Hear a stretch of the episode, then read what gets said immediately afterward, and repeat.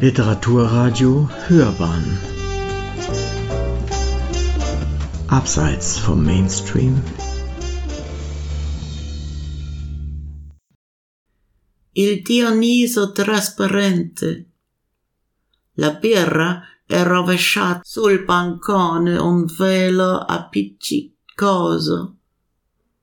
Il legno acceso che beve esploso in spillatrici, fiotto di scuma, dischiusa, sotto a volte di fumo, i manici stretti, boccali spugnati in leggere trasparenze di vetro riflesso e il gioco risucchiato in bicchieri gonfi di particelle e gas abbagliante in vortici di dita stringendo, sigarette incoscienti che le bocche sa lo smalto viola da labbra impurate, in penombre fluorescenti, le luci rosso pallido, nostro intelletto nei rum.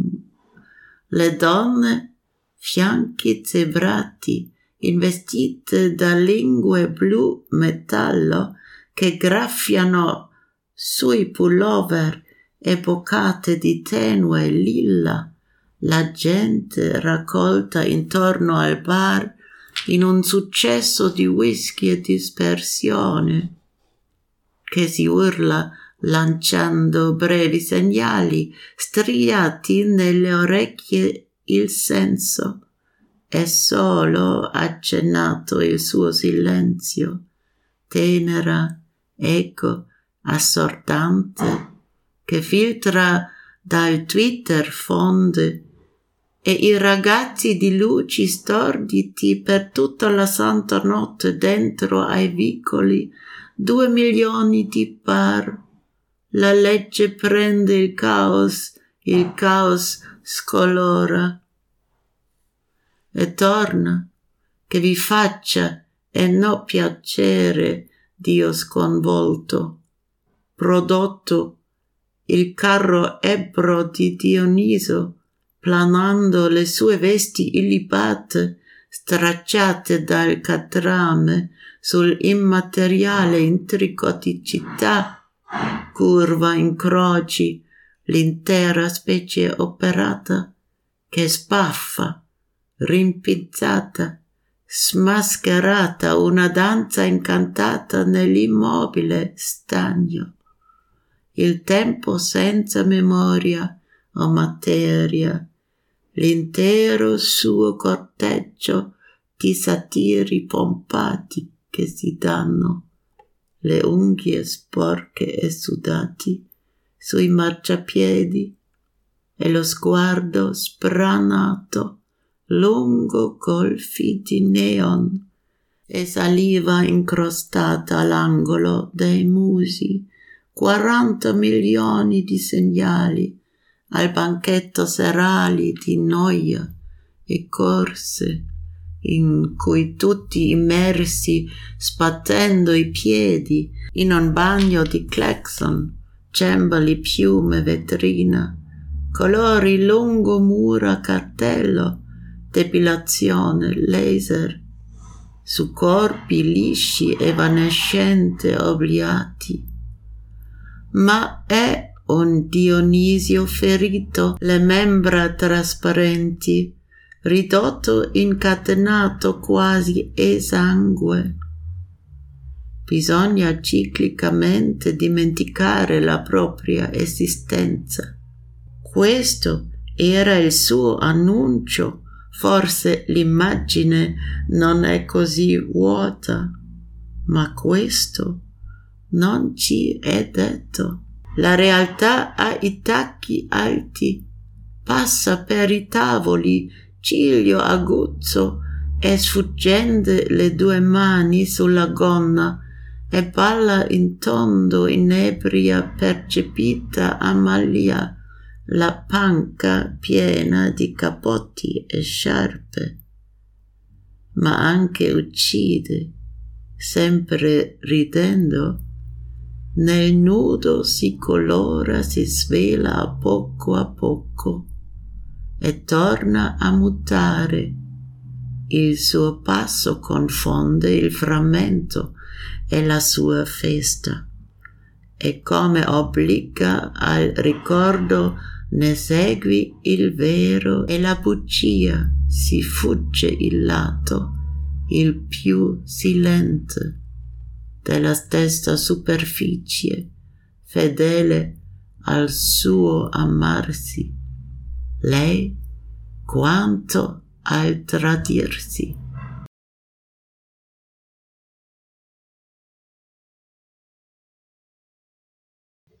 Der durchsichtige Dionysos. Das Bier auf der Theke verschüttet, ein klebriger Schleier, das aufnehmende, trinkende Holz, geplatzt in Heftmaschinen, offene Schaumwogen unter den Rauchgewölben die engen Griffe, die geschäumten Bierkrüge in leichten Transparenten des gespiegelten Glases, das Spiel aufgesaugt in Gläser, aufgebläht von Partikeln und trügerischem Gas, im Taumeln der Finger, die bewusstlos ihre Zigaretten festhalten, die Münder im Kielwasser des violetten Lachs gebutterter Lippen, im leuchtenden Zwielicht, die Lichter rot und schwach, unser Verstand im Rum, Frauen mit Zebrahüften, von blauen Metallzungen überfahren, die auf ihren Pullovern kratzen, und schlucke in einem hellen Lila. Die Menschen rund um die Theke in einem Erfolg aus Whisky und Zerstreuung, den man schreit, indem man kurze Signale sendet, in die Ohren geschrien der Sinn, wird nur angedeutet sein Schweigen, ein sanfter, ohrenbetäubender Widerhall, vom Tweeter gefiltert, schweißt zusammen und die Jungs, verwirrt von den Lichtern, die ganze heilige Nacht in den Gassen. Zwei Millionen Pubs. Das Gesetz fängt das Chaos ein und das Chaos entfärbt sich und kehrt zurück ob es euch passt oder nicht, ein erschütterter Gott, ein Produkt, der trunkene Wagen von Dionysos geleitet seine unbescholtenen Gewänder, zerrissen vom Teer.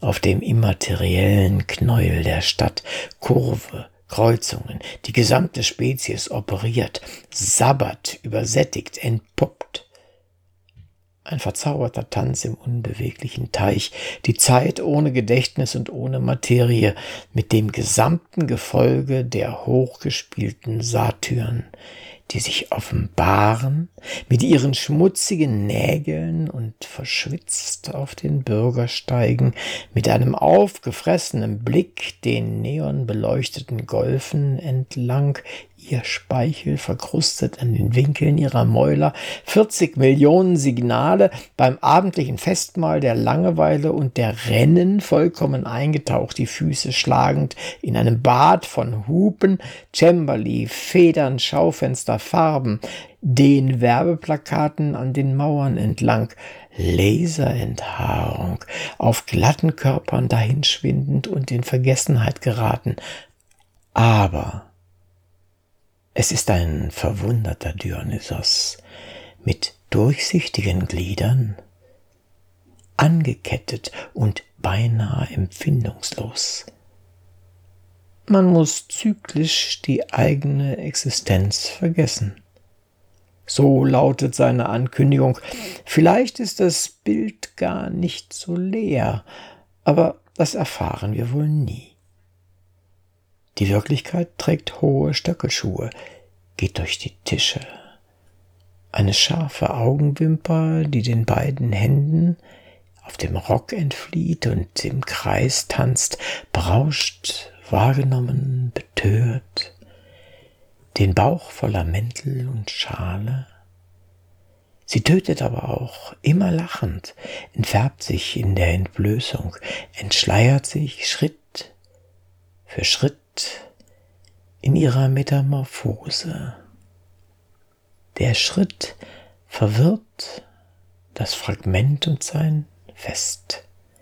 Es erzwingt die Erinnerung, du folgst seiner Wahrheit und seiner Lüge. Man flieht von der stillen Seite derselben Fläche, treu zur Eigenliebe. So steht sie zum Betrug.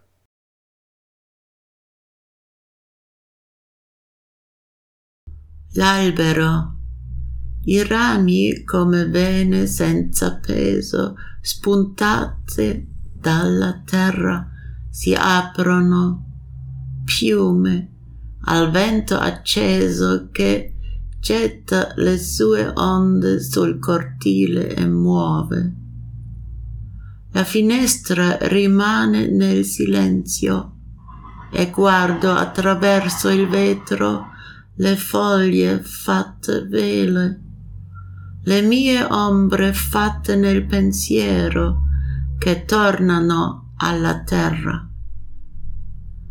I movimenti è muto e percepisco le radici allungarsi, conficcarsi nel centro del pianeta, nel fuoco della stella, il nutrimento. La pioggia schizza cola lungo il tronco con tutti gli elementi e la radice fertili li concentra. È questa la sua forza che ascolta il tempo, ci appare immobile. Non c'è linfa che non scorra. Se non chiamato il vento arriva, il soffio uno strappo, dal frutto coglie il seme e, privo di pensieri, lo porta via lontano. Quel giorno rinascemmo, quel giorno rinascemmo ed eravamo ancora avvolti in una forma superba e leggera di stupore. Ci siamo accorti, stanchi per il sonno pesante, che la vita era di nuovo lì, polpa in fiamme sotto la cenere, malgrado tutte le apocalissi urlanti ad ogni incrocio, il dado che l'assassino ama al lancio. Percorremmo la strada della notte e passi di velluto e ora rivoli di fresca neve sciolta ci scorrevano come crema di montagna fin sotto le ferite. Il silenzio quando gloria governa nel ricordo un respiro di ferro e menta nelle ossa e ci rialziamo. Questo è il ciclo. Al tempo il mio corpo, allo spazio l'anima.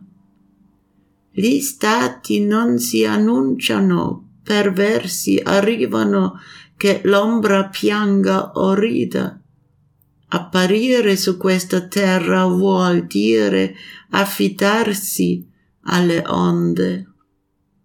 Le illusioni passano raspando sulla carne, il sogno resta a feconda. Der Baum. Die Äste gleichen gewichtslosen Venen, aus der Erde gesprossen öffnen sich zu Federn im starken Wind, der seine Wellen auf den Hof wirft und bewegt. Das Fenster verweilt im Stillen, mit einem Blick durch das Glas. Die Blätter verwandeln sich in Segel. Meine Schatten in Gedanken entstanden kehren auf die Erde zurück. Die stumme Bewegung, ich nehme wahr, wie sich die Wurzeln verlängern, sich in den Mittelpunkt der Erde stemmen, im Feuer des Sterns, die Nahrung der Regen spritzt, rinnt den Stamm runter mit allen Elementen und die Wurzel führt sie fruchtbar zusammen. Darin liegt seine Stärke. Wer auf die Zeit hört, erscheint uns unbeweglich. Jede Lymphe fließt. Ungerufen kommt der Wind, sein Wehen ein Riss. Aus der Frucht holt er sich den Samen und gedankenlos bringt er ihn in die Ferne. An jenem Tag unsere Wiedergeburt. An jenem Tag unsere Wiedergeburt, noch eingehüllt in einer stolzen und leichten Form der Verwunderung. Wir haben es gemerkt, müde vom schweren Schlaf, dass das Leben wieder da war, brennendes Fruchtfleisch unter der Asche, trotz aller Apokalypsen, schreiend an jeder Kreuzung. Der Würfel, den der Mörder beim Wurf liebt, nachts werden wir den Weg durchlaufen, mit samtigen Schritten und Bächlein aus frischer Schneeschmelze drangen wie Bergcreme bis unter unsere Wunden. Das Schweigen, wenn der Ruhm unser Gedächtnis beherrscht. Ein eiserner Atem und Minze in den Knochen, und wir standen wieder auf. Das ist der Kreislauf der Zeit mein Körper, dem Raum meine Seele. Die Zustände werden nicht angekündigt, sie kommen einfach, völlig abartig, ob der Schatten nun weint oder lacht.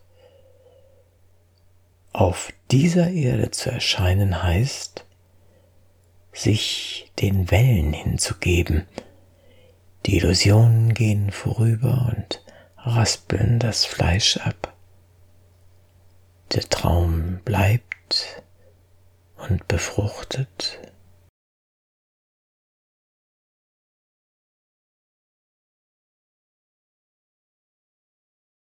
Ansia. Il cuore fa testate contro il petto e una mitraglia che schizza impazzita.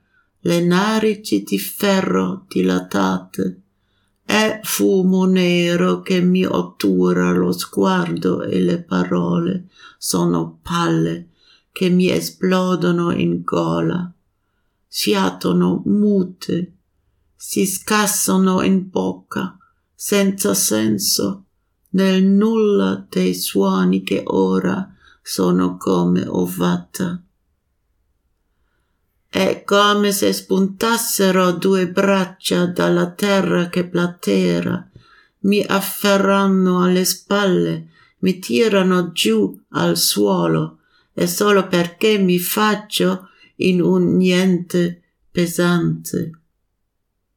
Inutile reagire come il milione inutile di cose che giorno dopo giorno devi fare e non hai fatto ancora.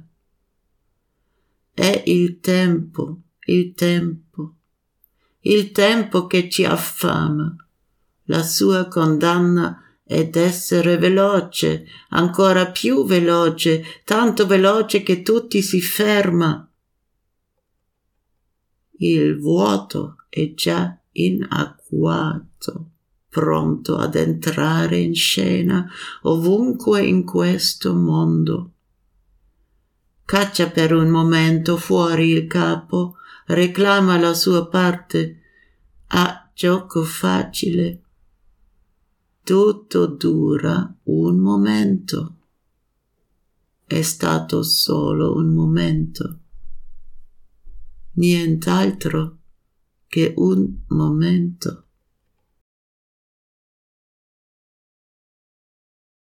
Angst.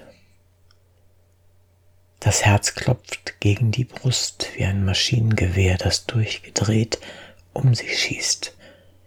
Die eisernen Nasenlöcher ausgedehnt, der schwarze Rauch verstopft mir den Blick und die Worte. Die Kugeln explodieren mir im Hals, verstummen, zersplittern im Mund, sinnlos im Nichts der Wattentöne. Es ist, als sprössen zwei Arme aus der quasselnden Erde.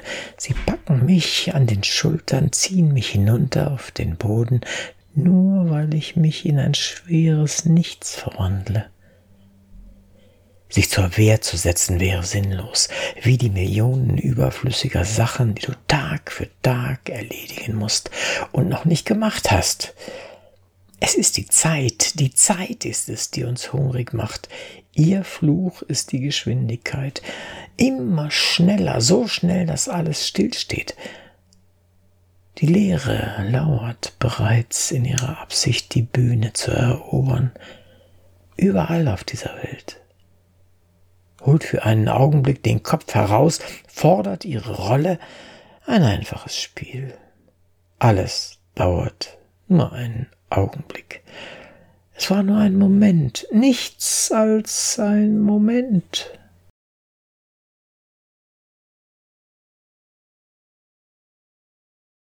Tra le carcasse non ci sono fiori. Tra le carcasse non ci sono fiori quando nel corpo restano solo ossa, immuni alla vita e gli sguardi trovano senza presenza i volti, l'occhio che guarda, se non altrove, lungo la solitudine dei giorni. Le rughe ostentate come armi. È inutile cercare ancora lì dove tu sai che non ne troverai.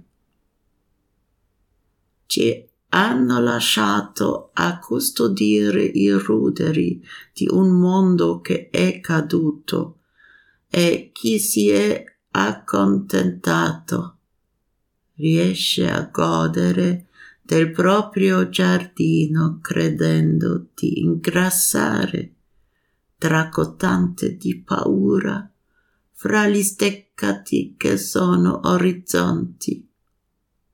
C'è chi muore così come ha vissuto. Accettarne la morte prima ancora di nascere era il rito del cammino. Non più ora ed il mio passo resta avulso dalle regole del clan. Non c'è tribù ma solo appartenenza.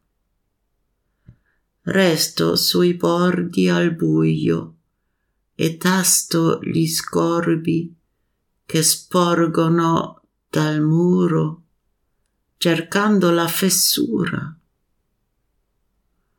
Arriverà il mattino, lavorerò su quei fili di luce.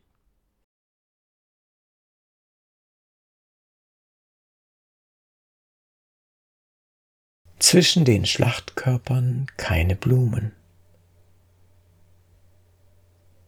Zwischen den Schlachtkörpern keine Blumen, wenn im Körper nur noch die Knochen bleiben, immun gegen das Leben, die Blicke finden abwesende Gesichter, das Auge sieht nur noch die Einsamkeit der Tage entlang. Die Falten vorgezeigt wie Waffen, vergebens dort weiter zu suchen, wo du weißt, dass sie nicht zu finden sind. Sie haben uns zurückgelassen, um die Ruinen einer gefallenen Welt zu hüten, die sich mit sich selbst zufrieden gegeben hat. Sie genießt ihren Garten und denkt, sie würde zunehmen, überheblich vor Angst zwischen den Zäunen, die Horizonte sind. Es gibt Menschen, die sterben, wie sie lebten. Ihren Tod anzunehmen, bevor sie geboren wurden, war der Ritus des Weges. Nun nicht mehr. Mein Schritt ist losgerissen von den Regeln des Stamms. Es gibt keinen Stamm, sondern nur Zugehörigkeit. Ich bleibe an den Rändern im Dunkeln und fühle die Schmierereien, die aus der Mauer ragen, auf der Suche nach einem Spalt. Der Morgen naht und ich werde an diesen Lichtfäden arbeiten.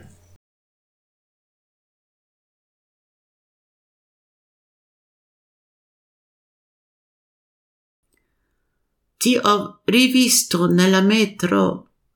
Ti ho rivisto nella metro per un attimo i tuoi occhi tra il cappello ed il sorriso, come quando ridevi indisponente, quel labbro cinico, e poi a tuffarci nella notte, fuori il mondo che scorreva a noi, agli albori, in ore di utopie su strade che sembravano di frutta nel seme dell'età e litri di sangrie che ci inzuppavano a grappoli, le tasche sempre vuote.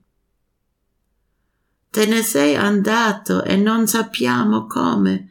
La realtà fatta in due ma orba rimase cupa chiudendosi in un dentro che crede non esista più in là mondo e chi non vuole e chi non la sostiene, una pera, uno scarro, un overdose sui gradini di pietra, lì dove ti sei spento, come il marmo su cui ti ho ritrovato. E non c'è freddo non più nel ricordo che io cui raccolgo uguale a un sussurro che non viene dal dove. Hai deciso così, quello era meglio di questa. Così in tanti avete fatto rimanendo lontano dal mondo che non cambia, senza appiglio e privati del destino un taglio che reclama sempre vita, eppure condannati a non trovarsi, poi stesi su di un letto che diventa, quando autunno, profondo quanto un pozzo. E non si può volare quando prima non impari a cadere. Ma come l'esperienza, anche il ricordo non ha forma in me, non passa, non tace. Vivendo senza l'onta del futuro e sempre con voi tutti, danza in gloria. L'uomo che mi ha portato il tuo ricordo torna ad essere un altro L'ombra passa attraverso le porte in un fruscio di velluto. Lo guardo farsi tenue, poi svanire, coperto dalla folla. Aspetto muto, sfilo il cellulare, indosso le cuffiette.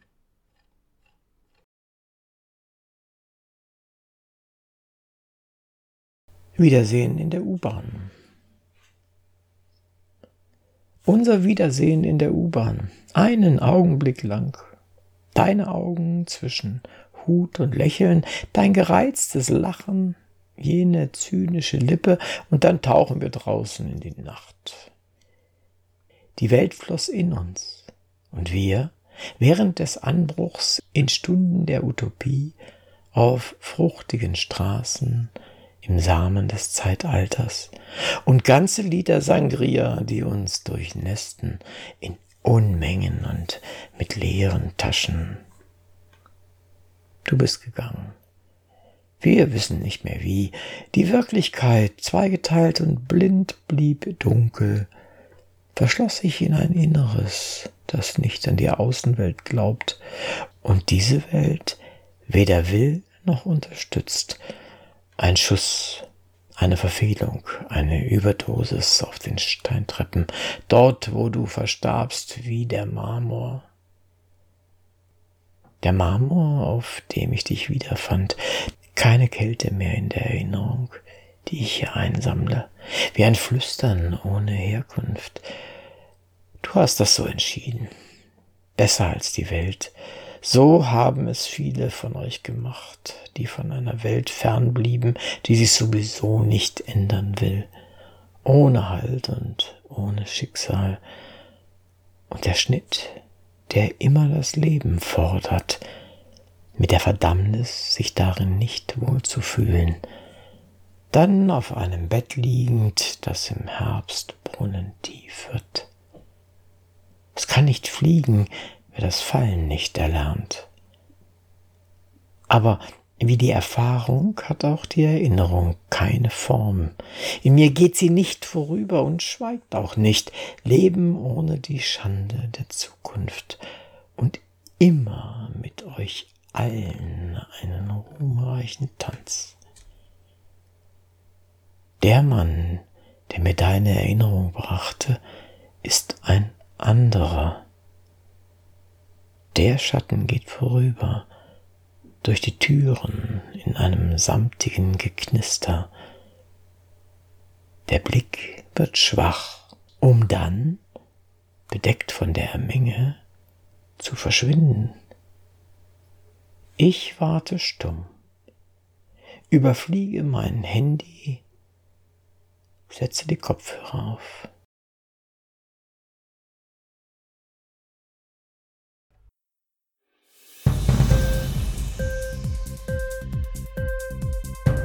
Hat dir die Sendung gefallen? Literatur pur, ja, das sind wir. Natürlich auch als Podcast. Hier kannst du unsere Podcasts hören. Anchor, Spotify, Apple Podcast, iTunes, Google Podcasts, radio.de und viele andere mehr.